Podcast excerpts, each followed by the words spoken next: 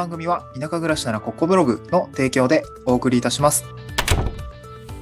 はい。おはようございます。東京から淡島に家族で移住して、ライターやブログ運営をしたり、古民家を直したりしている小場旦那です。今日のトークテーマは、ウェブライターに挑戦して良かった3つのことという、まあ割とシンプルな内容なんですけど、お話をしたいなと思います。ウェブライターに挑戦して良かった3つのことですね。先に3つ言っておくとですね、1つ目が個人で仕事ができると希望が持てたこと。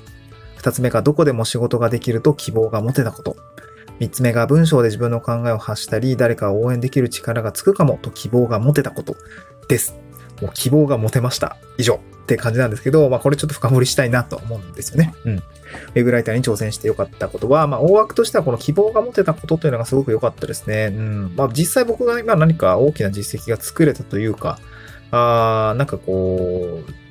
壮大な何かを成し遂げたってことは全くないんですけど、まあ、希望、希望が持ってたことってのはやっぱ一番ありますね。そう。例えば、まあ、一つ目なんですけど、個人でね、仕事ができると希望が持ってたことですね。うん。えっと、2021年の1月に僕はウェブライターに挑戦をしました。まあ、2021年前、ちょっと前ぐらいになんかとりあえずクラウドソーシングと、クラウドワークスクラウド、クラウドソーシングサイトに登録しよう。例えば、クラウドワークスとか、ランサーズにとりあえず登録してみようみたいなあ方でやってはいたんだけども、まあちょっとなんか、うん、確かね、あんまりこう、乗り気じゃなかったのかもしれないですね。いや、なんかやんなきゃやんなきゃ。まあでも新年からでいいかみたいな感じで、新年頑張ろうやろうみたいな感じになっていたので、そう、年明年明け前はあんまりこう、なんか乗り気じゃなかったんですけど、まあでもいよいよね、えー、そう、その当時ね、めちゃめちゃこう、借金じゃないわ、えっとね、生活収支が月マイナス20万とかの月とか、マイナスね、ほんと10万とか、普通に金ない、みたいな 社会保険の負担大きすぎる、みたいな形があって、えっと、稼がんとあかんな、みたいな。これはちょっとまずいぞというふうに感じていたし、あと個人的にも、えっと、個人で稼ぐ、なんていうかな。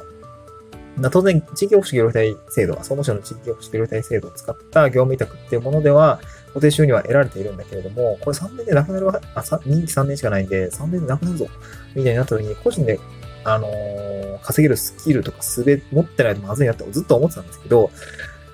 ずっと思ってたんですよ。でも、なかなかこう、踏み切れなくて、まあでも、ウェブライターという、まあ、周りにやってる方もいらっしゃったし、やっぱ挑戦してみようと思って、まあ、クラウドワークスに、まあ、本格的にプロフィール設定したりとか、あの、案件に応募したりっていうのをやってみました。うん、で、個人で仕事がね、初めてお仕事取ったのが2021年のまさに1月ですね。うん。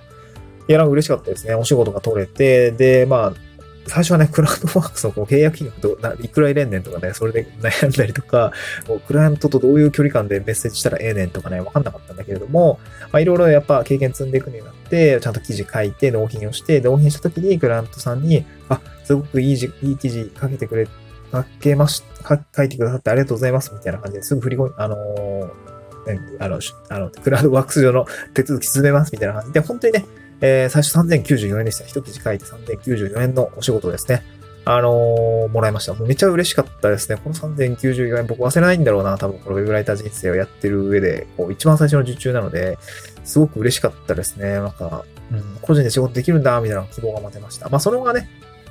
結構ウェブライターに関する勉強したりとか、えー、っと、まあ、スキルアップのために、こう、いろいろこう、サロンに入ったりとか、本読んだりとかしました。で、結果的には、こう、3ヶ月目に月3万9千円だったりとか、えー、4ヶ月に7万円ぐらいですね、こう、ウェブライティングのお仕事だけで収入を作ることができたので、こう月5万ぐらい、こう、自分で稼ぐ力がついた、あような感じがあって、すごくね、こう、個人で、これもうちょっとこう、時間割いたりとか、スケールアップしていけば、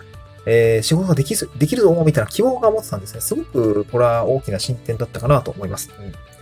で、二つ目ですね、これどこでも仕事ができると希望が持つことですね。で、実際こう、お金を稼いだことを発端にですね、あの、これ別に家じゃなくてもできるなって思ったんですよね。そう、まあもちろんその、淡島っていう、めっちゃ田舎からやったりもしてるし、あとは最近は、その新潟に、実家のある新潟に帰ったりとか、出張で仙台に行ったりとか、まあ結構そのカフェとか、どっかしらでもやるんですけど、どこでも仕事できるな、自宅以外とか事務所以外で仕事できるなってね、本当に希望が持てました。これはね、僕はすごく嬉しかったんですね。そう、会いたい人に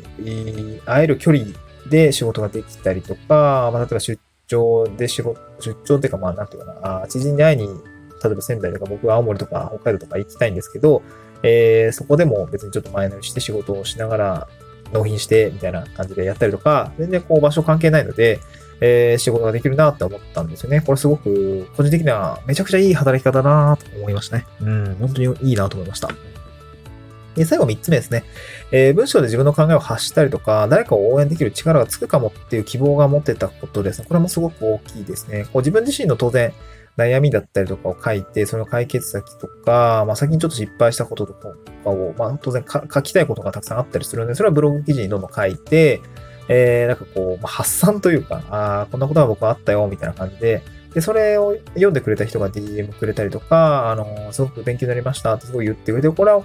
僕自身がすごく嬉しかったし、あの、誰かの役に立ててるんだなって希望が持ったあとな、承認欲求みたいなもんですかね。すごく嬉しかったですね。うん、なんか他者に認められてる、認められるって、まあ人間だからすごく嬉しいことだと思うんですね。そういうことがあったりとか、まああとはですね、ほんと最近思うのは、こう、僕今めっちゃ地方で働いてるんですけど、地方で頑張ってる人ですね、僕のほんと身の回りの、もうほんと知り合いの飲食店さんの、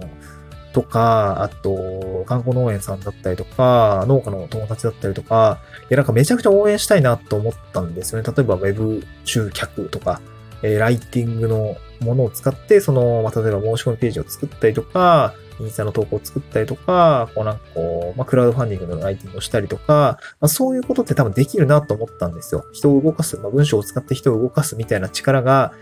あのー、その他に、あ自分のために、自分のために使えば自分の、例えば、なんだろうな、ブログの PV がアップしたりとか、SNS のフォロワーが増えたりとかもすると思うんだけれども、誰か、あ身近な人ですね、これの応援のために使うってなると、やっぱ結構、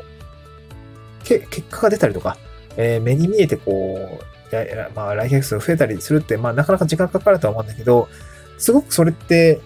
なんかめっちゃ良くないですか？周りの人、身近な人の応援ができる力がつく、まあ、実力がつくっていうのって、すごくね、なんか嬉しいなと思ったんですよね。で、そういうことができそうだみたいな希望もね、持ってたんですよね。うん、この文章を使って人を動かすっていうこととか役に立つってことが、なんかね、こう、やりがいですね。こうやりがいです。そう。そういうものにつながってすごく良かったなと思うんですよね。うん。